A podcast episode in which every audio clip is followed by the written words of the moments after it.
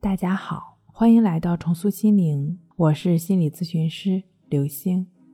本节目由重塑心灵心理训练中心出品，喜马拉雅独家播出。今天要分享的内容是：强迫症不能依赖药物，这两个方法才是治本的。今天呢，分享一则来自强迫抑郁朋友的分享。我最近总是胡思乱想。心一直静不下来。我已经吃药五年多了，一开始吃的强迫的，抑郁的药是后加上的。刚参加工作的时候，一个坐在我旁边的小女生跟我八卦领导。原本我对领导是很尊敬的，但是一听同事说他的事儿，觉得这个领导太多面、太狡猾。第二天开例会的时候，不敢跟领导对视。怕领导知道我看穿了领导的阴暗面。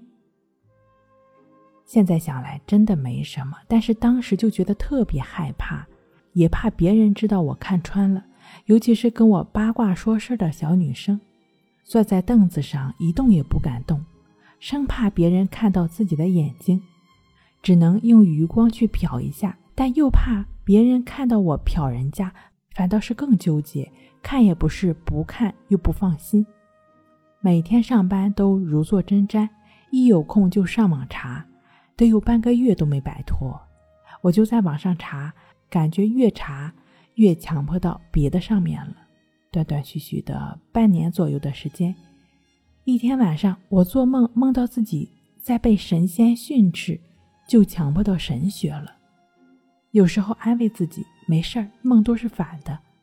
我这么善良，神仙也会善待我。但是有时候脑子不好使的时候，就觉得得罪了神仙，感觉明明不是自己真实的想法，脑子里总是不停的胡思乱想。以前是为了自救，看一些宗教的书，感觉心有点静。但是看书的时候，总是不自觉的用余光看，觉得自己亵渎了先圣先贤，污染了宗教神灵，现在看书都困难。看到不好的词或者句子，或者听到别人说不好的话，都会往宗教上想。越是想控制，越不行。以前看来是正常的小事儿，不值一提的，现在脑子里都是这些，感觉自己像掉进了一个没眼儿的大坑。我本身就是急性子，在没得强迫之前，也因为压力担心过，可是今天担心，明天就忘了。自从得了强迫症，我睡眠也不太好，内心很难静下来。白天提不起精神气，对什么都没兴趣。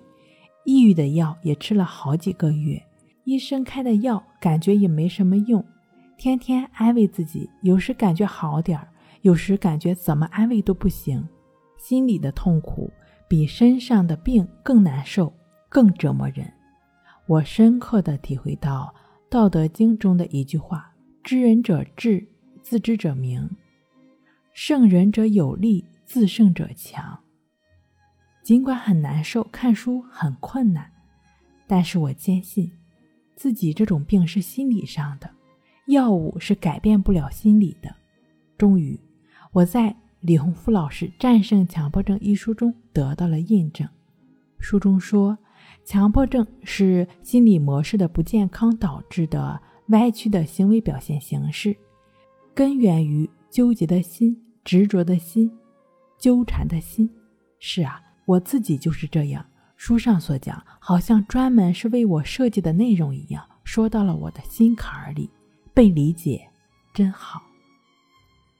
我先看了书中病友的经历，尤其是“加油吧，朋友，我能从地狱中走来，你也可以”这一篇病友的经历。让我深受鼓舞，反反复复的看了很多遍。这位朋友经历了休学，忍受着强迫症，还坚持发奋学习，最终考取了名牌大学。后面强忍着考公工作，他也吃药七八年，没有什么改观，还住过几次院。比自己严重那么多的人都能走出来，我这个根本不算什么。于是我就开始按照战胜强迫症。这本书上的方法自救，主要是静坐观息法和意志法。观息法是内观中去除执着心，培养平等心的修法。一开始练习，基本整个的练习时间都是在胡思乱想中的，尤其是关系法。当我一点一点知道把握住练习的核心，哪怕是胡思乱想了，也不再怕。